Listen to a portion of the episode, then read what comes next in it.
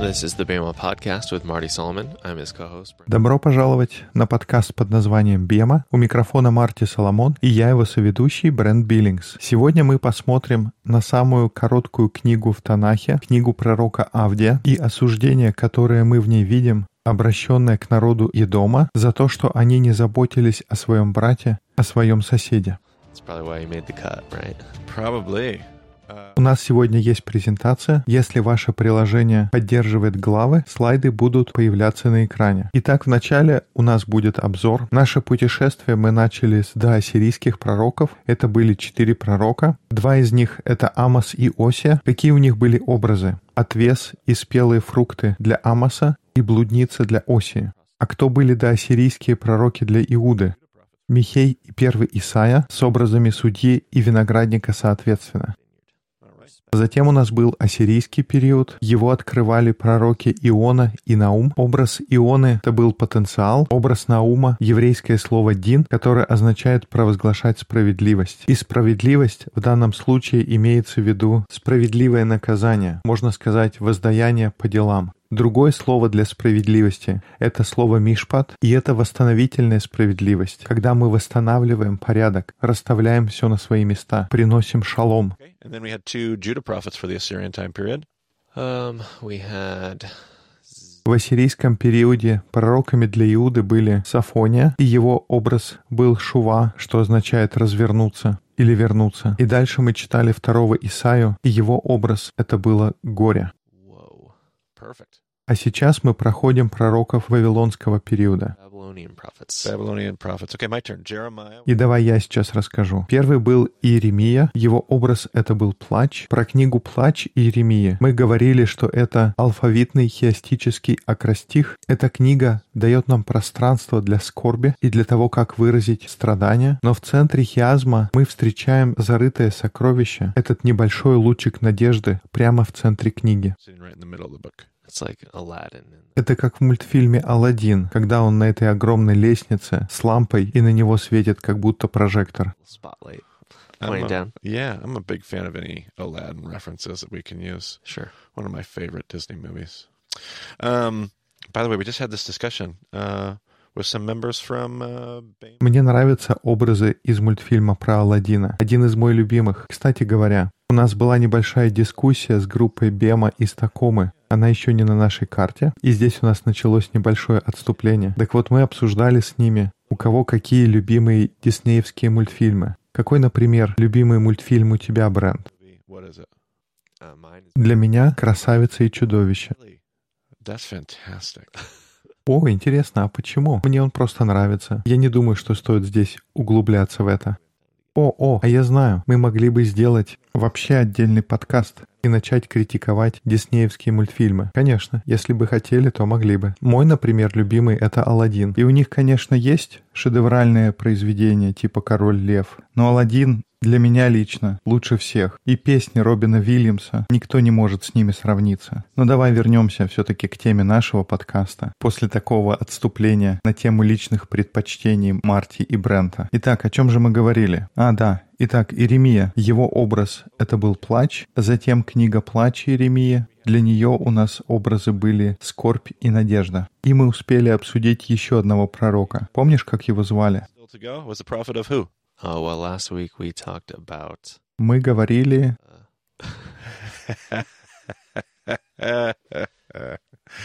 Habakkuk. Брент, похоже, увлекся разговорами про Диснея. Конечно, это был Авакум.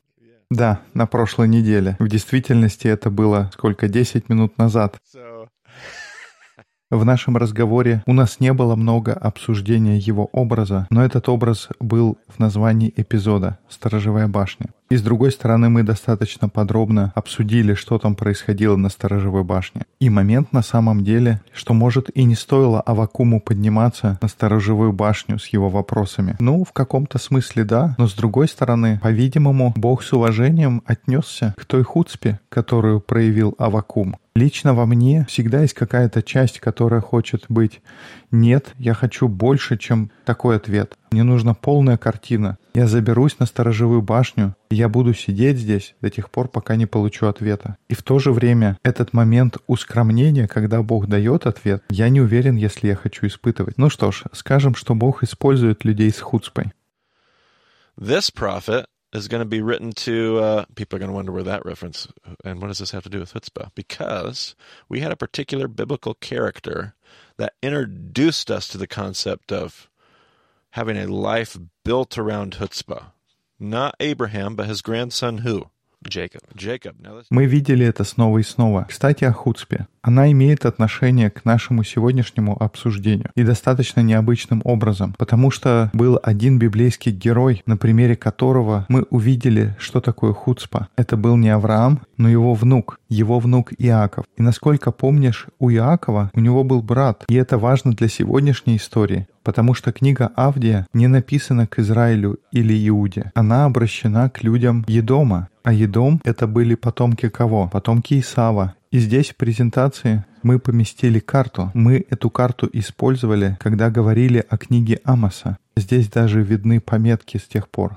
um, uh, it showed the neighbors, the neighboring nations. And so I wanted to throw it back in front of you because Westerners were really bad about biblical geography. We don't typically care, but it's it's helpful to see. На этой карте мы видим нации, которые окружают Израиль. И я хотел бы, чтобы она у нас была перед глазами, потому что мы, западные люди, зачастую плохо разбираемся в библейской географии. И, в общем-то, не особенно на эту тему паримся. Но это полезно понять, где находится Едом. И видно, что относительно Израиля он примыкает к восточной, юго-восточной границе. Но они не просто граничат с ними. Они отличаются от филистимлян. Они отличаются от народа Амона или Маава. Они являются отдаленными родственниками. Они не как финикийцы. Они потомки Авраама. Они как брат для иудеи, который когда-то потерялся. Но он из детей Авраама. У них гораздо больше совместной истории, чем филистимляне или финикийцы. Они несут в себе уникальную историю отношений с Богом, являясь частью завета, который Бог заключил с Авраамом. To say about them, but uh, just a little history before we dive into this very short one chapter prophet. Uh, Edom, Esau's descendants, become Edom. Edom eventually becomes known in history. When is debated and argued about all the time, but Edom eventually becomes known by history as the Idu- Idumeans. Idumea and the Idumeans.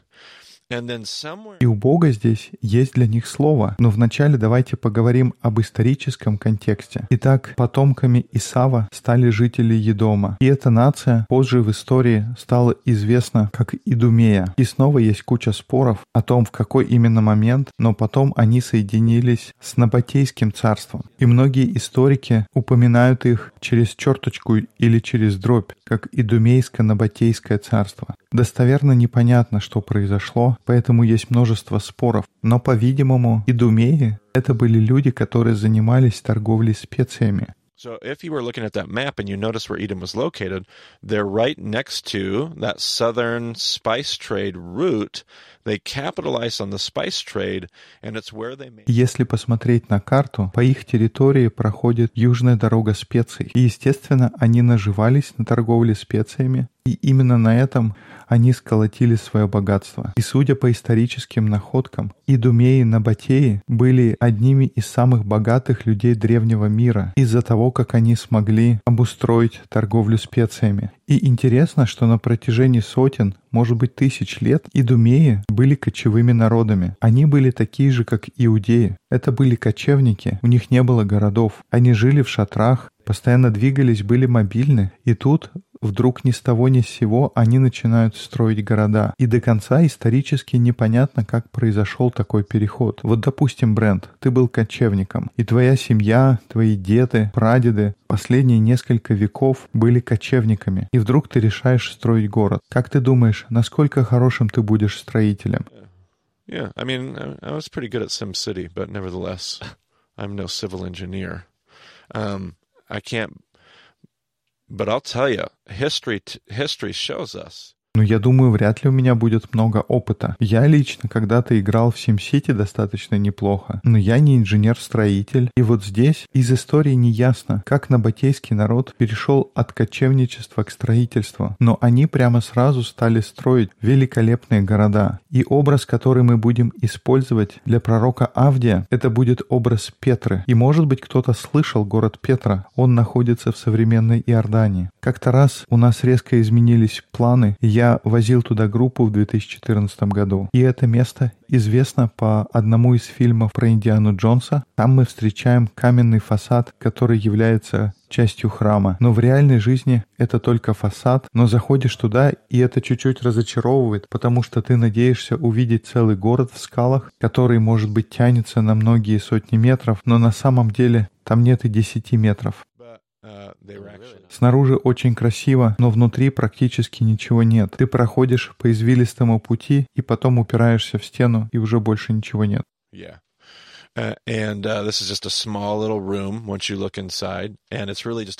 Да, там внутри всего лишь навсего небольшая комнатка, которая представляет из себя гробницу. И это не одно такое место. В большинстве случаев такие фасады служат для оформления гробниц. Но то, как это построено, это поражает. И, конечно, там видно влияние эллинистской культуры. В каких-то местах дизайн очень напоминает греческие строения. И где-то бывают целые подземные города. Они далеко не такие впечатляющие по сравнению с теми фасадами, которые у нас здесь на фотографиях. И это продолжает оставаться загадкой истории. Как люди смогли так быстро построить такие строения. Но тоже, что важно, мы об этом еще больше будем говорить на третьей сессии. Но, Брент, можешь вспомнить, какой знаменитый библейский персонаж в будущем будет уметь идумейско-набатейские корни? Это же был Ирод Великий, верно? И вы поставьте себе заметку, потому что позже для нас это будет очень важной информацией, которая поможет нам понять, почему Ирод был такой, каким мы его встречаем, и почему у него так много богатства. Very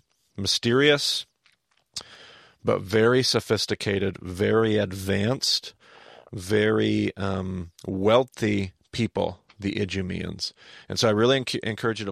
Итак, это были загадочные, очень продвинутые и богатые люди. Посмотрите на снимки. Просто несколько фотографий, какие здания могли построить идумеи. Когда мы поехали в Петру, мы 40 минут петляли между скал и даже не могли представить, что ждет нас в конце. Само местоположение этого города и других идумейских городов оно представляло из себя скальные крепости. Никакой армии невозможно было подобраться. Нужно было выстраиваться в 10-20 человек шеренги и только таким строем пробираться. И само местоположение служит естественным укреплением. Поэтому они думали, что они непобедимы. Они думали, что у них есть великолепная защита, и мы увидим эти отзвуки в том, что мы сегодня услышим у пророка Авдия. Если тебя не затруднит, ты мог бы начать читать. Видение Авдия. Так сказал Господь Бог об Эдоме. Весть услышали мы от Господа. Гонец народом послан. Вставайте, поднимаемся на Эдом войною. Ничтожным я сделаю тебя средь народов. Будешь ты презираем. Дерзость сердца твоего тебя сгубила. О, живущий в расселенных скал. На вершинах ты обитал и говорил в сердце своем. Кто не зринет меня на землю? Me down to the ground. So there's this, uh,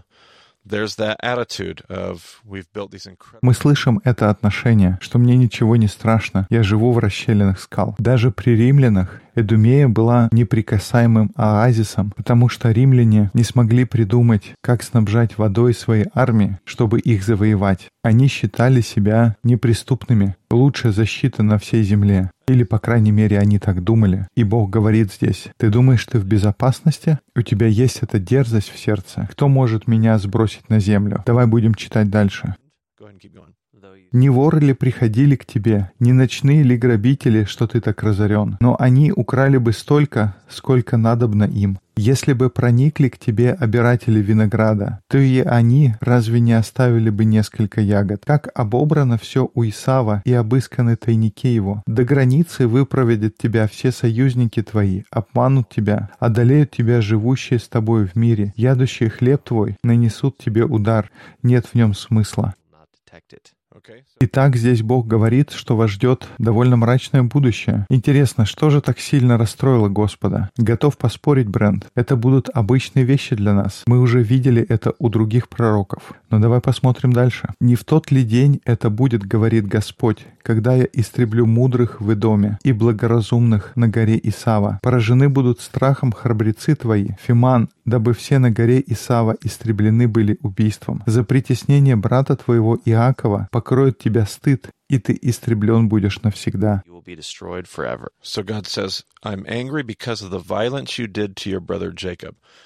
Бог говорит, что я зол из-за насилия, которое ты совершил над своим братом Иаковом. В библейском колледже я получил такой образ, который мне очень нравится до сих пор. Профессор, который преподавал нам Ветхий Завет. Говоря о книге Авдия, он сказал, что картина, которую мы видим там, это люди, которые живут в расщелинах скал. Они живут в каменных крепостях. И там появляется Иуда, его преследует Вавилон, и иудеи забегают в Петру, и люди и дома говорят, извините, нам нечем помочь, бегите дальше. И тогда они уходят. И затем приходит Вавилон, и профессор сказал, что картина такая, как будто идумеи встречают Вавилон и говорят, он пошел в ту сторону. Они не заботятся о нуждах своего брата и соседа. Они не заботятся об Иуде. И мы видим здесь интересный момент, что все другие пророки, мы в них читали осуждение народа Божьего за то, что они сделали. И это их поступки, причины того, что они терпят сейчас. А здесь мы читаем пророка, который обращается к народу, который вне заветных отношений с Богом. И Бог говорит, даже от вас я ожидаю достойного отношения к другим людям. Я ожидаю, что вы будете просто по-человечески относиться к своему брату. Поэтому давай прочтем дальше. В тот день, когда ты стоял напротив, в тот день, когда чужие уводили войско его в плен, и иноплеменники вошли в ворота его и бросали жребий о Иерусалиме, ты был как один из них. Не следовало бы тебе злорадно смотреть на день брата твоего, на день отчуждения его. Не следовало бы радоваться о сынах Иуды, в день гибели их и расширять род в день бедствия. Не следовало бы тебе входить в ворота народа моего в день несчастья его, и даже смотреть на злополучие его в день погибели его, не касаться имущества его в день бедствия его, не стоять на перекрестках для убивания бежавших его, не выдавать уцелевших из него в день бедствия. Неприглядную картину мы здесь встречаем. Бог говорит, вначале вы просто стоите и смотрите, и вроде бы ничего не делаете, что само по себе вызывает осуждение. Нельзя просто стоять и смотреть, как другие страдают. Но потом это растет как снежный ком, что вы не просто стоите, вы еще и злорадствуете, улыбаетесь и получаете удовольствие. А потом вы пользуетесь этим. И потом больше, больше мы видим, как осуждение растет. Давай еще несколько стихов. Кстати, здесь и для Иакова тоже неприглядная картина. У него одно испытание за другим, и потом еще, и прямо идет повторение за повторением. И так дальше с 15 стиха. «Ибо близок день Господень на все народы. Как ты поступал, так поступлено будет и с тобою. Воздаяние твое обратится на голову твою. Ибо как вы пили на святой горе моей, так все народы всегда будут пить, будут пить, проглотят и будут, как бы их не было. А на горе Сионе будет спасение, и будет она святынью. И дом Иакова получит во владение наследие свое. И дом Иакова будет огнем, и дом Иосифа пламенем, а дом Исавов — соломою. Зажгут его и истребят его, и никого не останется из дома Исава. Ибо Господь сказал это. Lord has spoken. So in the midst of all that disaster, there is that same Посреди описания этой катастрофы мы видим ту же самую надежду, надежду для дома Иакова. Наказание не будет длиться вечно. Иаков будет восстановлен. У Иакова будет наследство. Давай идем дальше. All right, let's go and finish it out. Not a lot of hope for Esau, though. No, sir. «И завладеют те, которые к югу, горой Исава, а которые в долине филистимлянами. И завладеют полем Ефрема и полем Самарии, а Вениамин завладеет Галаадом. И переселенные из войска сынов Израилевых завладеют землей ханаанскую до Сарепты, а переселенные из Иерусалима, находящиеся в Сефараде, получат во владение города южные. И придут спасители на гору Сион, чтобы судить гору Исава, и будет царство Господа. Yeah. So yet another prophet that just continues to say,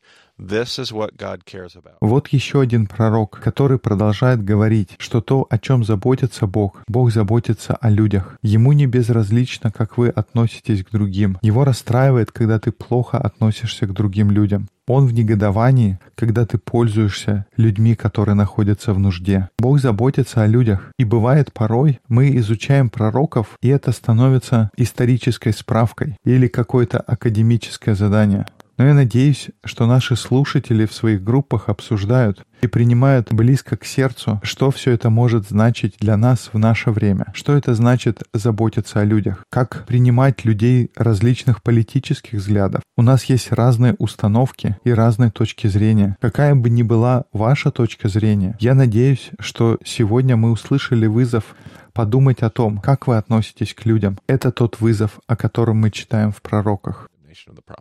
And like what Jesus is saying later on about how, you know, even even the uh?